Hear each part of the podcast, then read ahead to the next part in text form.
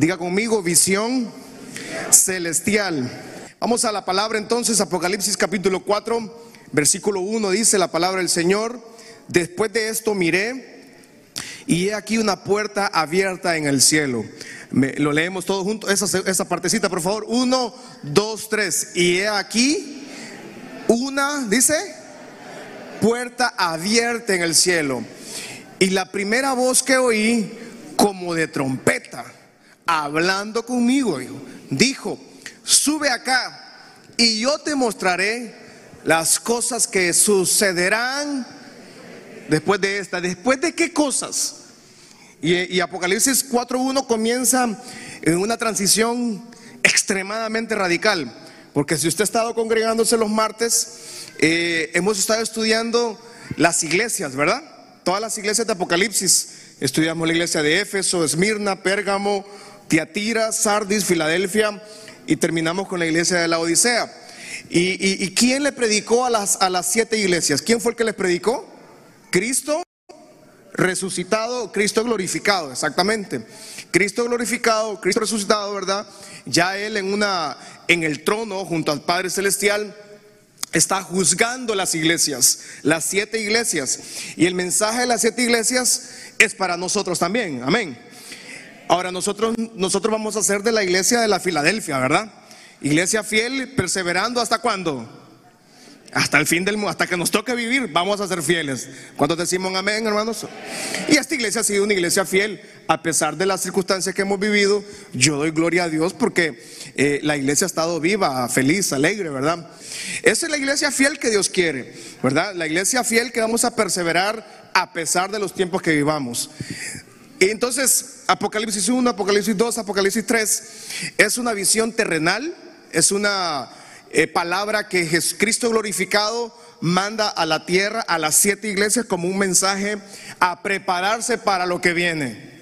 Porque Cristo va a retornar por su iglesia, ¿verdad? Va a haber un arrebatamiento de la iglesia. Y el arrebatamiento de la iglesia puede suceder hoy mismo en la noche. Ahorita mismo podría suceder el, el, arrebatamiento de la iglesia. ¿Está usted listo para irse con Cristo, hermano? Porque Cristo está pronto a retornar por nosotros, ¿verdad? En, lo que vayamos estudiando Apocalipsis, nos vamos a dar cuenta que el reloj, el reloj está acelerado. El reloj de, Dios para la humanidad está acelerado y su retorno es inminente, ¿verdad? Pronto Cristo regresa por su, por su iglesia y tenemos que estar listos. Entonces, ahora pasamos de una visión para las iglesias, un mensaje de, para las iglesias de, consolación para algunas y, de arrepentimiento para otras, ¿verdad? Habían iglesias muy, muy tristes, la condición espiritual de muchas iglesias era terriblemente eh, pecaminosa, sucia, abandonadas, iglesias con edificios bonitos, pero espiritualmente habían abandonado su fe. Entonces pasamos de una visión a la iglesia una visión celestial. Por eso es el sermón esta noche, visión celestial. Diga conmigo, visión celestial. O sea, el, cambio es extremadamente radical. Vamos a pasar ahora entonces a lo que Juan, apóstol Juan, tiene una visión celestial. Él después de recibir todas las palabras para las iglesias, las siete iglesias que manda la iglesia de Apocalipsis, pasamos ahora a una visión celestial. Entonces, comienza con esto, dice, después de esto, después de qué cosas, después de estar mandando las cartas y ver la condición de algunas iglesias. Algunas iglesias estaban muy mal, algunos pastores estaban muy mal, algunos líderes estaban muy mal, pero encontramos iglesias como la Filadelfia y como la iglesia de, de Esmirna, de hecho, ¿verdad? Que también es una iglesia que estaba muy fiel al Señor. Y ahora encontramos la visión celestial. Dice Juan entonces, encontré ahora una puerta abierta en el cielo. Esta puerta que hablamos en 4.1 es la tercera puerta que Apocalipsis menciona hasta el momento. Hay tres puertas que Juan en la revelación, apóstol Juan recibe. La primera puerta es la puerta de la oportunidad. Apocalipsis 3.8, la segunda puerta es Apocalipsis 3.20 y la tercera puerta que vemos en, Apocalipsis es 4.1, que es una puerta que se le llama puerta de la revelación. Es muy diferente a las demás puertas que Dios le había entregado a, Juan o las miraba para la iglesia. Ahora encontramos puerta de la revelación. Diga conmigo, puerta de la revelación. Solo para lo, para lo que están tomando nota, la primera puerta entonces es puerta de la oportunidad. Cristo resucitado, Cristo glorificado, le entrega una puerta de oportunidad a la iglesia. Luego le entrega una puerta del corazón humano, al corazón del, del humano. Apocalipsis 3:20.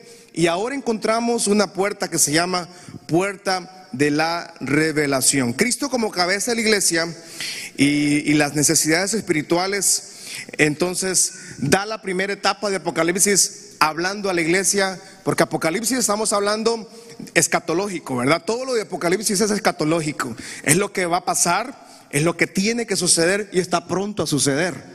El fin del mundo se acerca ya, ¿verdad? Hay una canción que dice por ahí, el fin del mundo se acerca ya.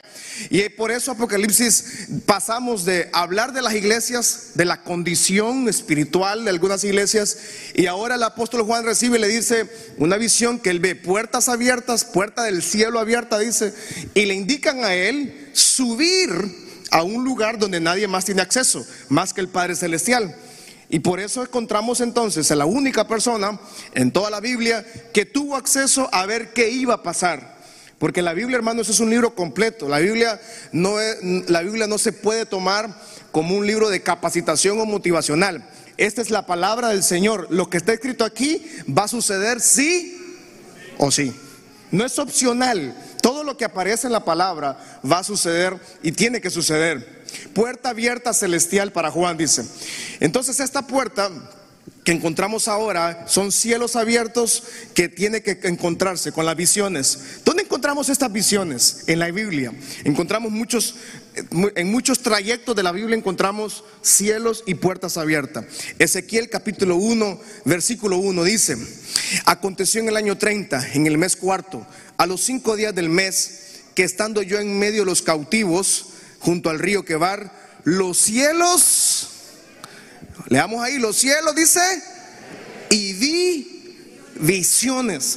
Entonces Apocalipsis son visiones. también el profeta Ezequiel se abrió los cielos y dio visiones. Y usted me dice, pastor, ¿y, nosotros podemos ver visiones? Claro que sí. ¿Sí? ¿Cuántos han visto alguna vez visión, hermano? ¿Cómo se revela Dios también? En sueños. De hecho, de hecho, yo agradezco mucho cuando mucha gente eh, hemos tenido periodos en la iglesia donde tal vez a mí Dios no me ha hablado nada. Pero hay gente que Dios le habla y nos manda un mensaje de lo que está pronto a pasar a veces. Y eso es maravilloso. Porque Dios utiliza a mucha gente para hablarle. Y mucha gente nos ha traído sueños, eh, cosas que Dios les ha hablado y tal vez no lo entienden, pero uno sí entiende por qué está pasando algún sueño, ¿verdad? Entonces uno dice, uy, aquí hay que levantar alerta, ¿verdad? No estamos jugando a, algo, algo suave, algo fuerte tal vez. Por eso es que las visiones siempre es como cielos abiertos, donde Dios abre el cielo y revela lo que Él quiere revelarle a su pueblo, ¿verdad? Y la oración es que Dios siga revelando a su vida, hermano. Pero esa revelación es por una intimidad que todos tenemos con el Señor. Dios va a traer revelaciones y oro al Señor que Dios siga trayendo revelaciones a su vida. Levante su manito al cielo y conmigo, Dios continúe trayendo revelaciones a mi vida y a mi familia.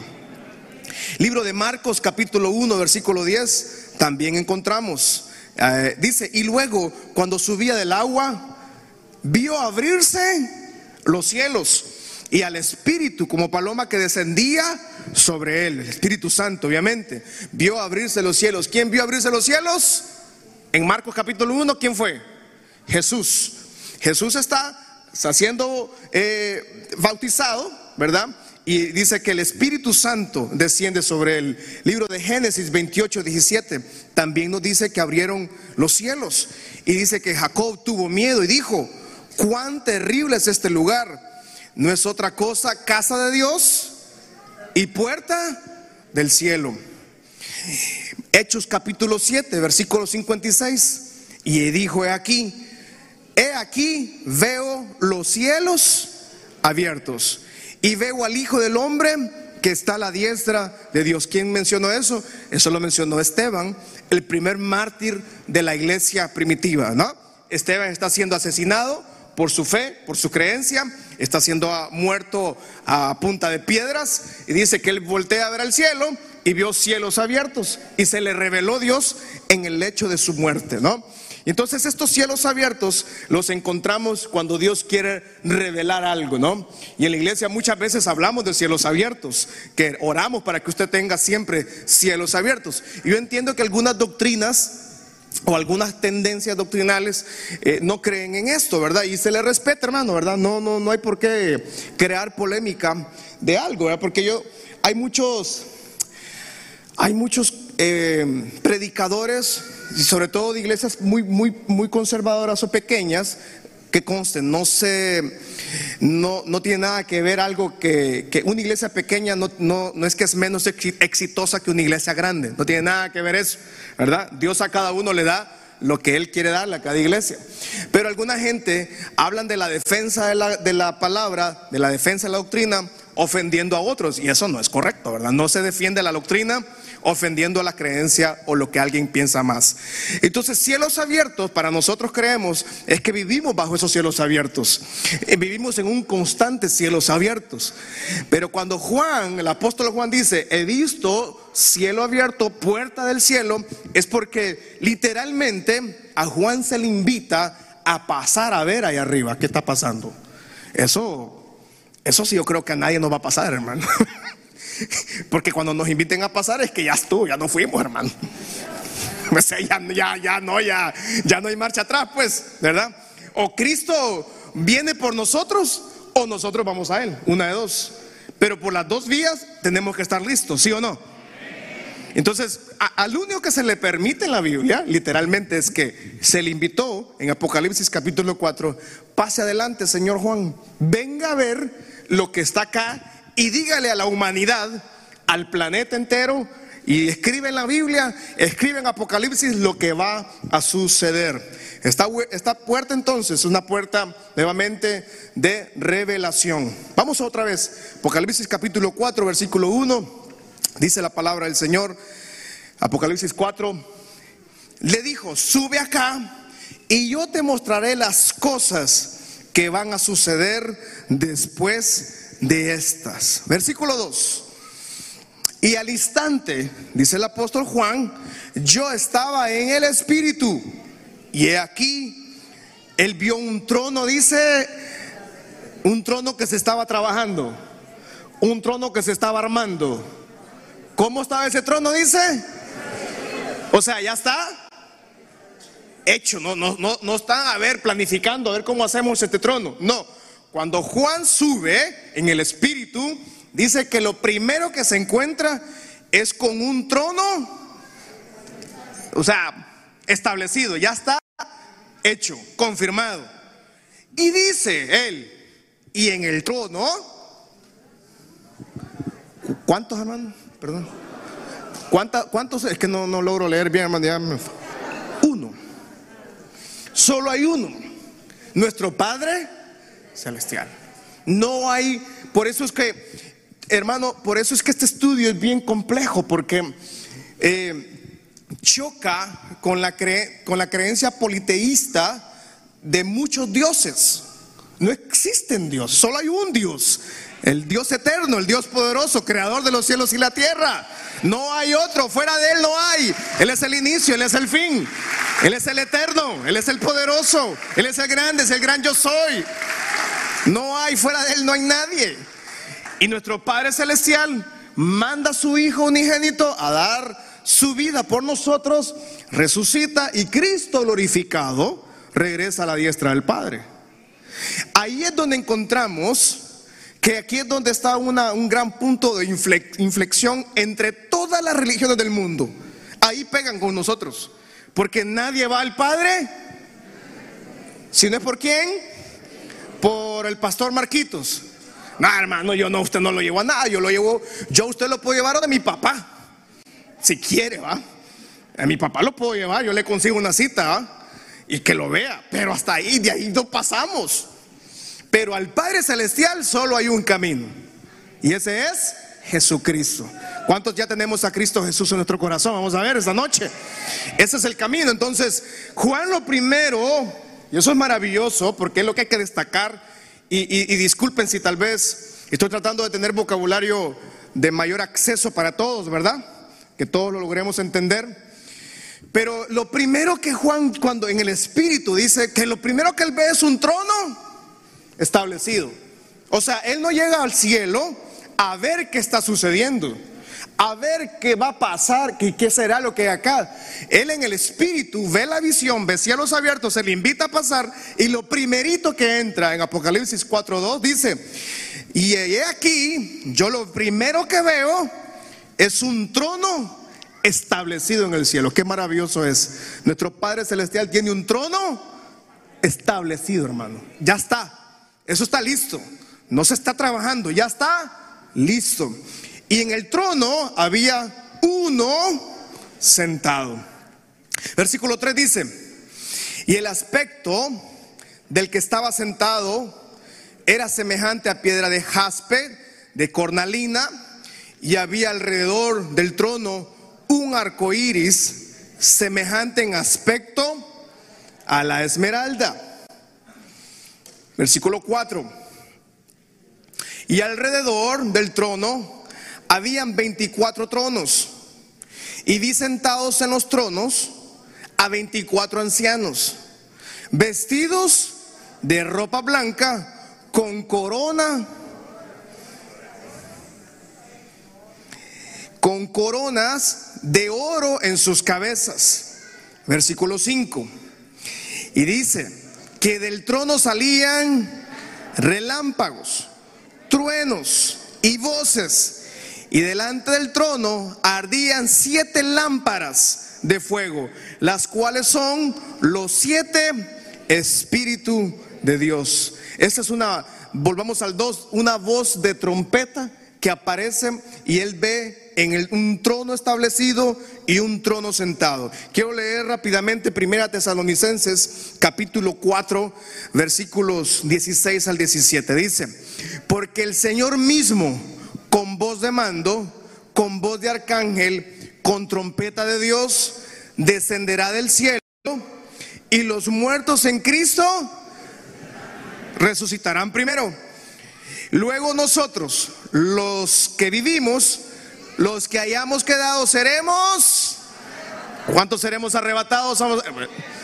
Es, es la fe, ¿verdad? Pero si nos toca partir antes, pues tenemos que tener listo nuestro pasaporte visado, ¿verdad? Porque usted no va a los Estados Unidos sin pasaporte visado. No puede llegar.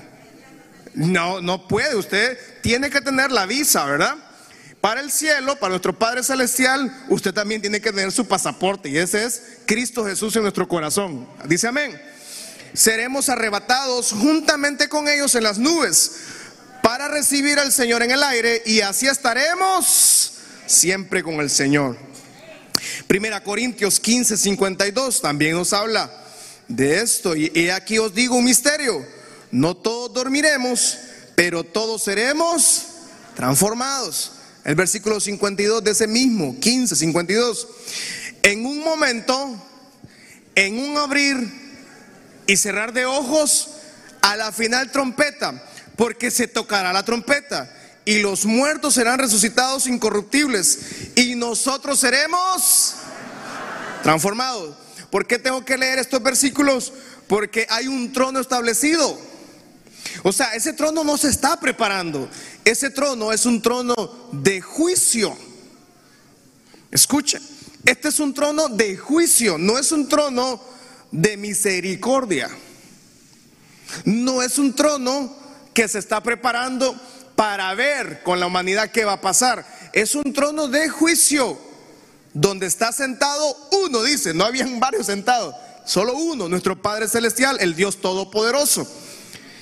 Y antes que ese trono se está, ya está listo allá, entonces acá nosotros estamos viviendo un tiempo extra, un tiempo de gracia, un tiempo de misericordia, que es lo que estamos viviendo.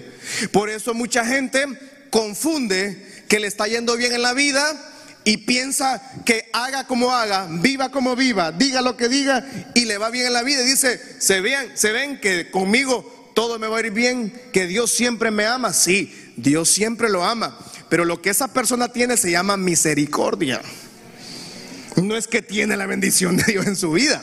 Porque yo le he repetido a usted, un vehículo, una casa no es sinónimo de bendición. Eso no es sinónimo de bendición.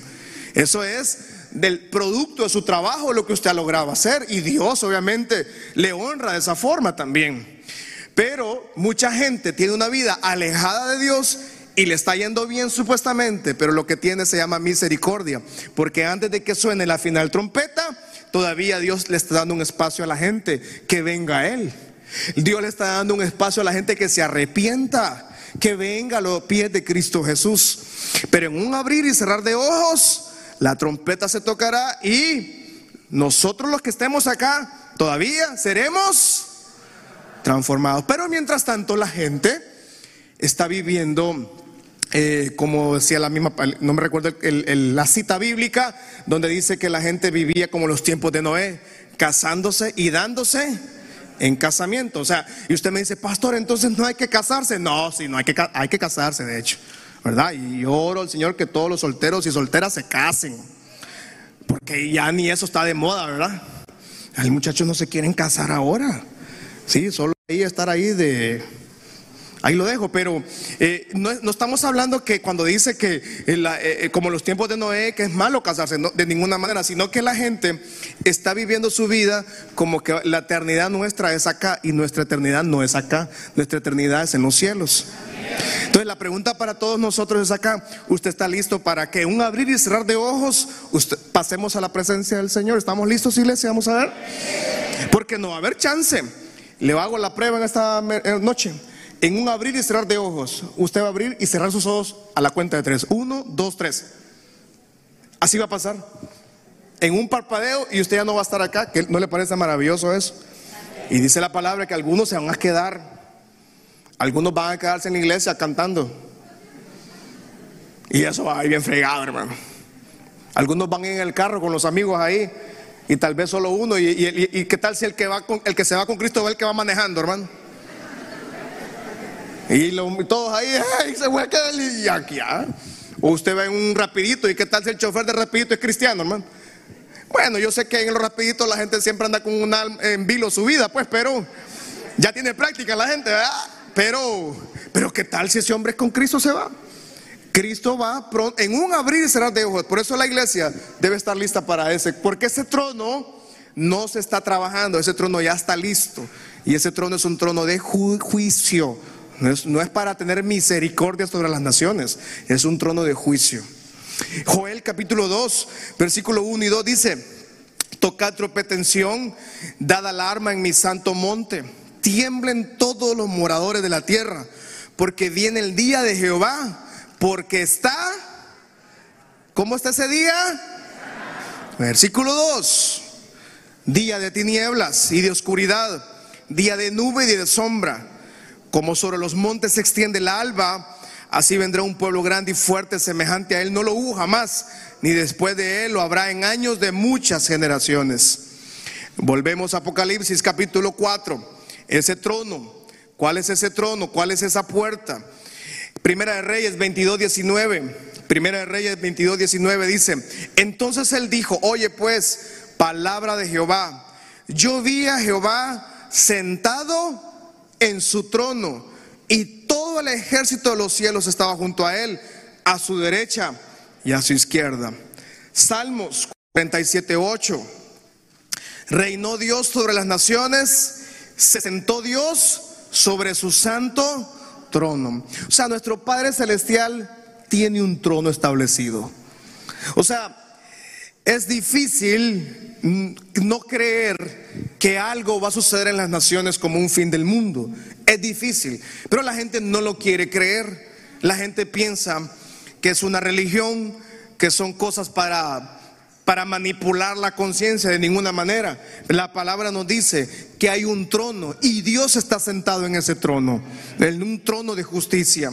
Isaías 6, versículo 1 al 3 dice, Isaías 3, en el año que murió el rey Usías, vi yo al Señor sentado sobre un trono alto y sublime, y sus faldas, dice, llenaban el templo. Versículo 2. Por encima de él había serafines, cada uno tenía seis alas, con dos cubrían sus rostros, con dos cubrían sus pies y con dos volaban. Versículo 3. Y el uno al otro daba voces diciendo, lo decimos todos por favor, uno, dos dos, tres. Santo, santo, Jehová de los ejércitos. Dígalo fuerte. Uno, dos, tres. de la gloria del Señor. Este trono entonces representa la majestad de Dios. Dios es un Dios que tiene una majestad. Ningún trono de la tierra se parece o se pudiera comparar a este trono de la majestad de Dios en su santo trono.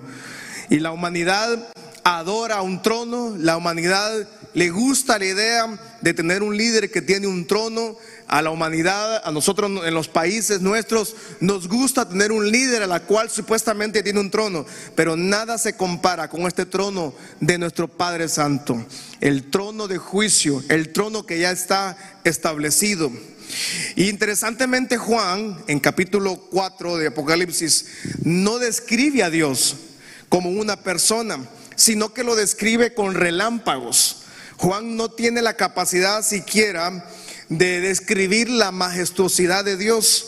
Él no lo pudo ver, de hecho, sino que lo describe con relámpagos, con luces y lo, describe como un diamante. En el, capítulo, en el capítulo 4 del versículo 3, por favor, de Apocalipsis, y el aspecto del que estaba sentado era semejante a la piedra de jaspe y de cornalina, y había alrededor del trono un arco iris semejante en aspecto a la esmeralda.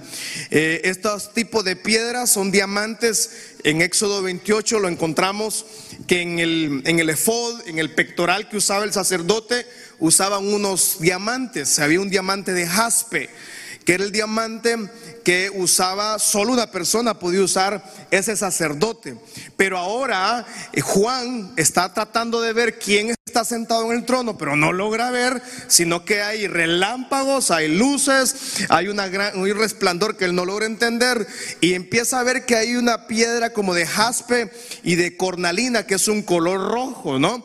Y el jaspe lo ve como una piedra, pero es una piedra que, que tipifica el sacerdocio. Obviamente en el Antiguo Testamento era un ser humano el sacerdote. Ahora encontramos en el Nuevo Testamento que no, ya no ocupábamos al sacerdote. Nuestro Padre Celestial tenemos libre acceso al trono de la gracia. Amén. Pero Juan está viendo y dice, es una piedra gigantesca, es un diamante que está viendo él. Y al final ve una esmeralda y, y ve un color de tierra. El arco iris lo logra ver también. Recordemos que el arco iris es una promesa de Dios a las naciones de la tierra de que Él nunca iba más a destruir la tierra por agua, sino que va a ser por, por fuego. Y el arco iris lo ve ahí. Y lastimosamente las naciones han tomado el arco iris para hablar de la ideología de género. Y el arco iris no le pertenece a ellos. El arco iris le pertenece a nuestro Padre Celestial, hermanos. Aló, estamos acá, iglesia. Pero la gente de la ideología de género agarra el arco iris para, para hacerlo mofa, ¿no? Para hacerlo broma, para hacer lo que es de ellos. No, los colores no son de ellos, los colores son de nuestro Padre Celestial. Es un pacto que él hizo allá en Génesis, en el arca, después del diluvio. Él hace un, él tira y enseña a Noé que hay un arco iris. Pero interesantemente, lo vemos allá, el arco iris en, en el Antiguo Testamento, y luego lo vemos acá que Juan dice: Veo aquel resplandor, veo a uno sentado en el trono establecido, pero no logro ver qué más, quién está ahí. Solo logra ver el que es la piedra sacerdotal que usaba en el Antiguo Testamento, cornalina, que es un color rojo que tipifica la sangre de justicia, ¿verdad? Y luego vemos la esmeralda y vemos que hay un arco iris. Entendemos entonces que él no logra ver quién está sentado, entonces no logra definir la figura de Dios porque nadie puede ver a Dios. Amén.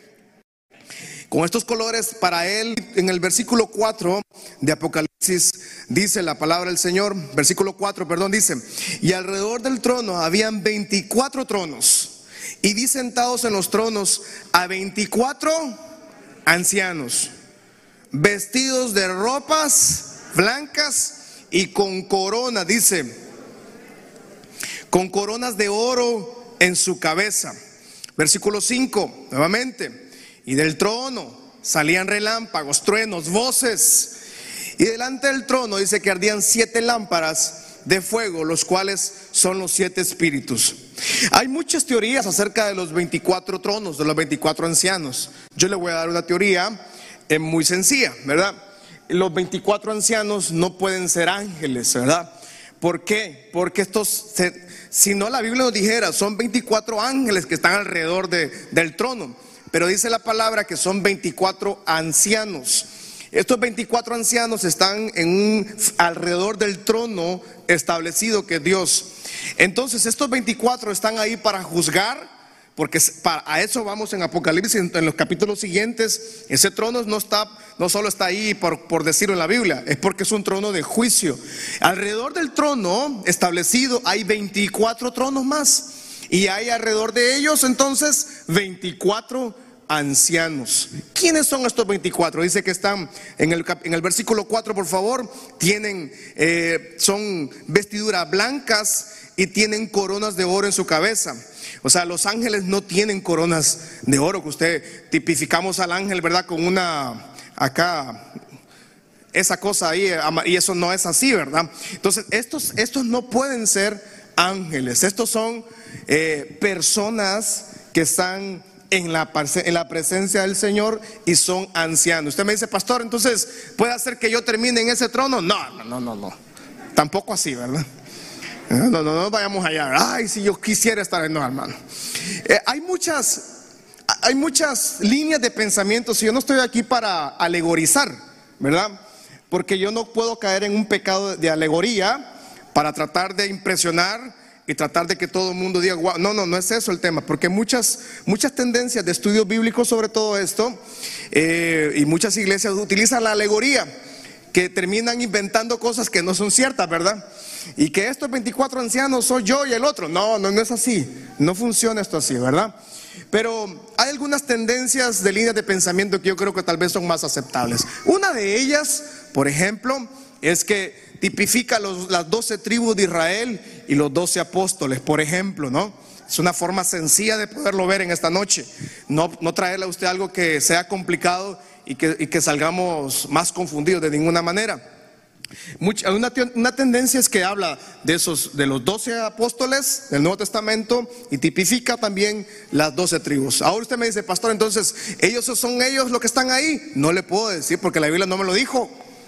Nadie puede decírselo a usted. Ay, pastor, pero yo le voy a mandar el link de alguien que lo dice. Mándelo, hermano, y no lo voy a leer pues no me da tiempo.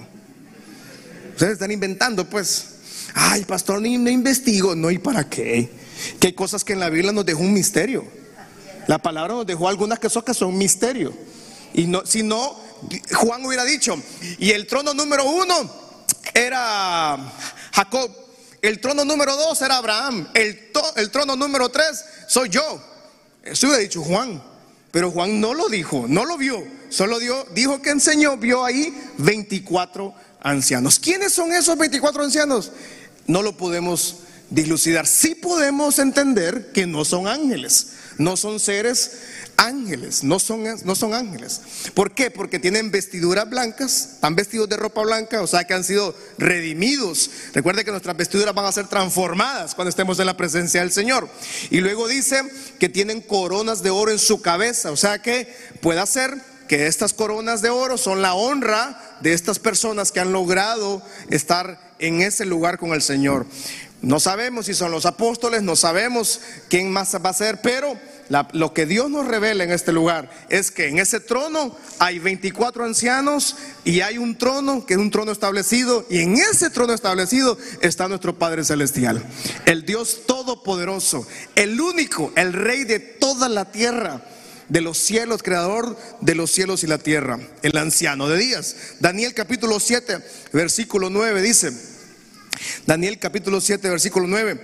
Estuve mirando hasta que fueron puestos tronos y se sentó un anciano de días cuyo vestido era blanco como la nieve y el pelo de su cabeza como lana limpia.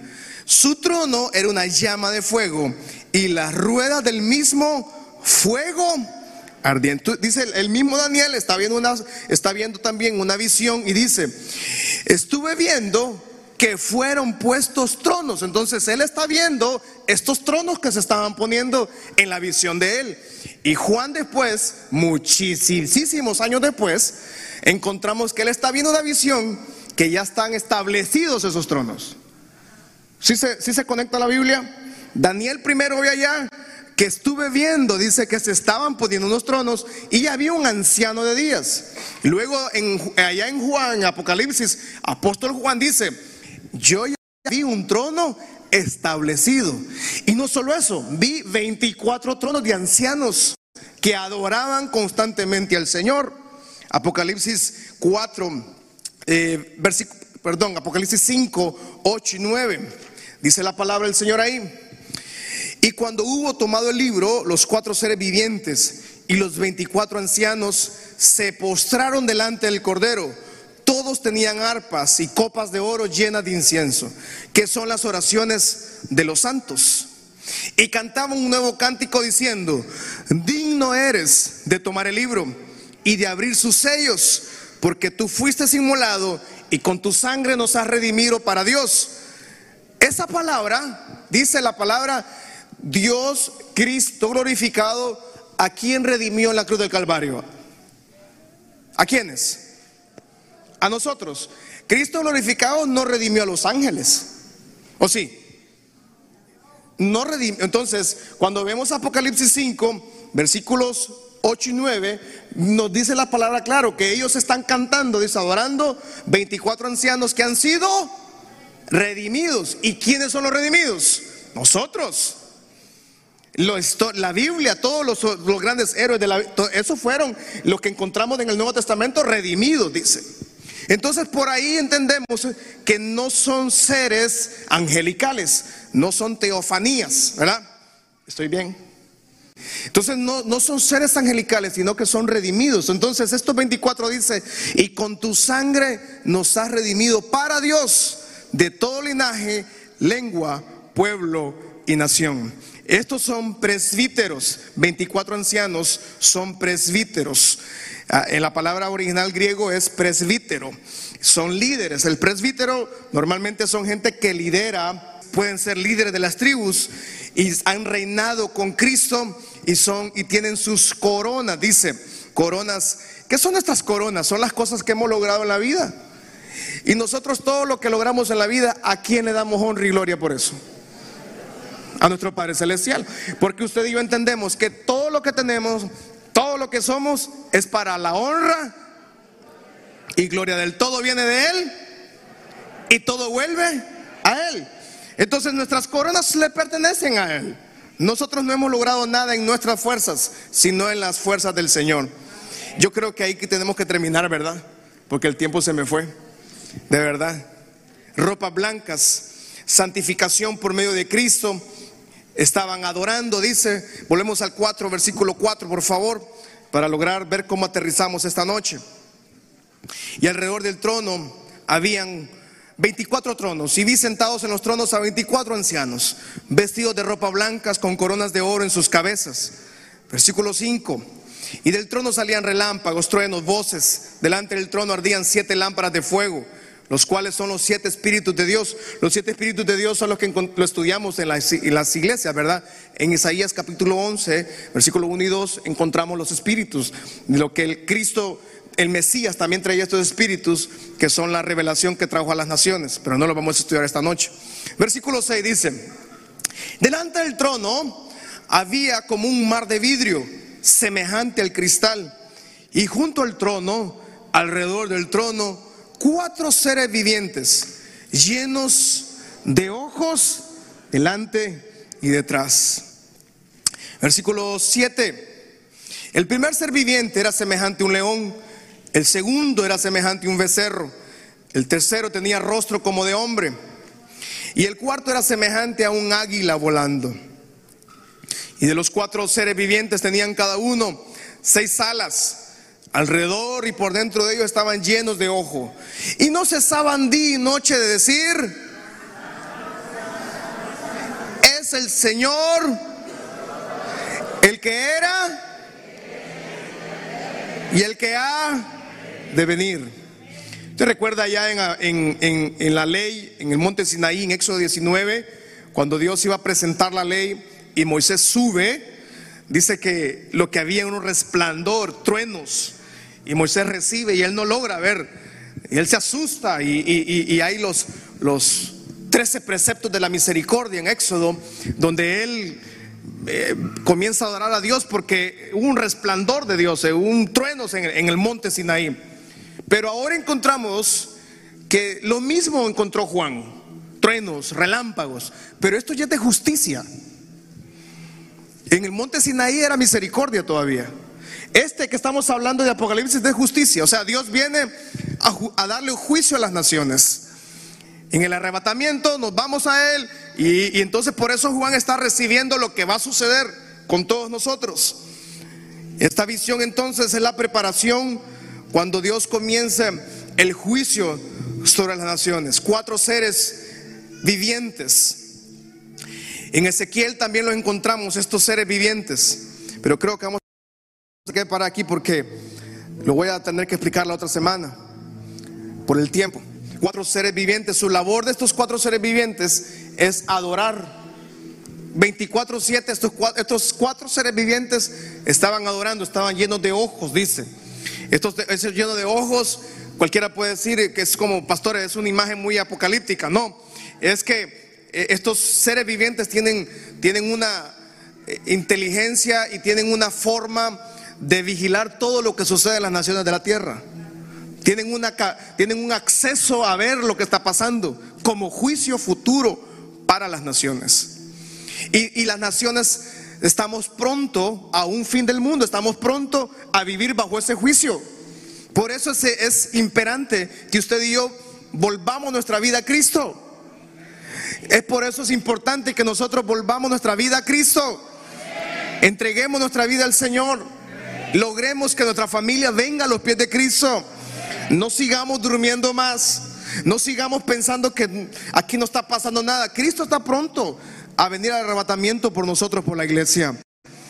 Y mientras tanto, estos seres vivientes adoraban al Señor, dice 24-7. Decían, Santo, Santo es el Señor, Dios Todopoderoso, el que era, el que es y el que ha de venir. Versículo 9. Y siempre que aquellos seres vivientes dan gloria, honra y acción de gracias al que está sentado en el trono, el que vive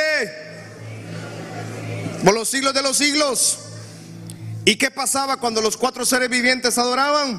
Los 24 ancianos se postraban delante del que está sentado en el trono y adoran al que vive por los siglos de los siglos y echan sus coronas delante del trono diciendo, Señor, vamos a leerlo, uno, dos, tres, Señor, digno eres de recibir Vamos, uno, dos, tres, Señor, digno eres de recibir la gloria y la honra y el poder, porque tú creaste todas las cosas y por tu voluntad existen. Alguien glorifica al Señor en esta, en esta noche. Vamos, alguien da un fuerte grito de victoria. Por Él existen, por su voluntad existen y fueron creadas. Cuatro seres vivientes. Vamos a tratar de ampliarlos el próximo martes. Pero cada vez que los cuatro seres vivientes en el versículo 8 decían, Santo, o sea, los cuatro seres vivientes decían juntos, Santo, Santo, Santo, el Señor Dios Todopoderoso, el que era, el que es y el que ha de venir. Entonces los 24 ancianos respondían, Señor, digno eres de recibir la gloria, la honra y el poder, porque tú creaste todas las cosas y por tu voluntad existen y fueron creadas. Nuestro Padre Celestial es digno de toda la gloria, la honra y el poder. Y Él está sentado en un trono. Es un trono de justicia. Él no está ahí en ese trono esperando. Todavía no está dando un chance a la humanidad de poder venir a, su, a ese trono de la gracia ahora mismo. Acérquense con confianza, dice el trono de la gracia. Pero este trono que estamos hablando de Apocalipsis es un trono de juicio donde las naciones de la tierra, la humanidad entera, llegará a juicio. Cuando usted y yo lleguemos ahí, ya estaremos con cuerpos transformados, nuestros, nuestras vestiduras blancas. ¿Cómo llegamos a eso? Viviendo en la tierra, sabiendo que somos peregrinos y extranjeros y que un día estaremos en la presencia del Señor. Lo leemos, por favor, póngase de pie y leemos Apocalipsis 4:11. Levante sus manos y lo vamos a leer fuerte en esta hermosa noche. Uno, dos, tres. Levante su mano al cielo. Diga, Señor. Vamos, uno, dos, tres. Señor, digno eres de recibir la gloria, la honra y el poder. Porque tú creaste todas las cosas y por tu voluntad existen y fueron. Lo volvemos a leer. Uno, dos, tres. Señor, digno eres de recibir, dígalo fuerte, la gloria, la honra y el poder. Porque tú creaste las cosas. Por tu voluntad existimos y por tu voluntad fueron creadas. Ahí como esta noche alza sus manos al cielo y dígale, Padre, ayúdame a mantener mi vida en completa comunión contigo, Señor.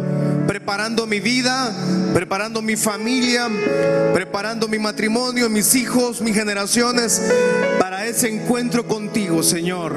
Preparando todo lo que soy, porque todo lo que soy, todo lo que tenemos, te pertenece a ti, Señor.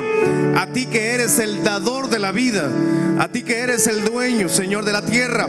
Creador de los cielos y la tierra, Señor. Danos, Señor, la paz. Danos la fidelidad, esa seguridad de poder seguirte siendo fiel, Señor.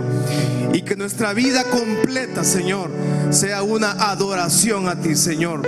Nuestra casa, nuestra familia, nuestra finanza, nuestra salud, sea una adoración completa al Santo, Santo, Santo visión celestial, Señor, a ese trono, a ese a nuestro Padre que está sentado en el trono de justicia, Señor.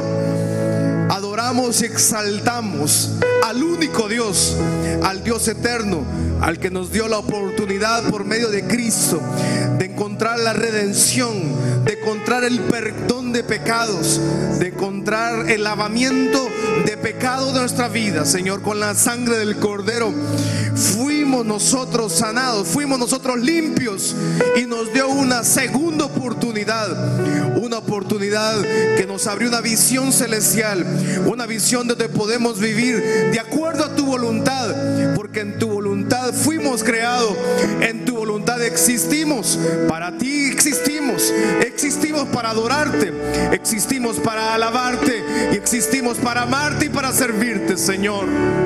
Esa segunda oportunidad es por medio de Cristo Jesús. Y Cristo nos ha dado la oportunidad y sigue la invitación abierta. Sigue esa invitación abierta para todo aquel que la necesite. Si usted vino por primera vez o necesita reconciliarse con el Señor, quiero que repita conmigo entonces esta oración. Señor Jesús, te entrego mi vida esta noche. Yo te entrego mi corazón esta noche. Te pido que inscribas mi nombre en el libro de la vida. Dame la oportunidad de vivir bajo ese pacto, Señor. Bajo esa voluntad perfecta. Bajo esa voluntad que tú creaste para mí. O dígale al Señor, Señor, yo me reconcilio contigo. Dame la oportunidad de renovar el pacto que alguna vez por malas decisiones lo rompí. Dame la oportunidad de venir a ti nuevamente y de venir al redil y vivir bajo esa gracia y bajo esa misericordia que es la que me ha guardado, Señor. Padre, si usted, si usted ha aceptado a Cristo o, o- ha reconciliado, le pido que nos escriba o busque un líder, un coordinador esta noche para poder orar por usted. El resto de la congregación alce sus manos al cielo. Señor, esta noche sea cada familia acá bendecida, cada hogar, cada matrimonio, cada niño, cada niña, adolescente o tercera edad, generación de oro, sean benditos, Señor. Que nuestra vida permanentemente viva en una adoración contigo, Señor, en una intimidad, sabiendo, Señor, que un día tú regresas pronto amada iglesia, sabiendo que un día pronto regresa el novio por su novia. Es la iglesia del Señor que tiene que estar limpia, sin mancha, sin arruga.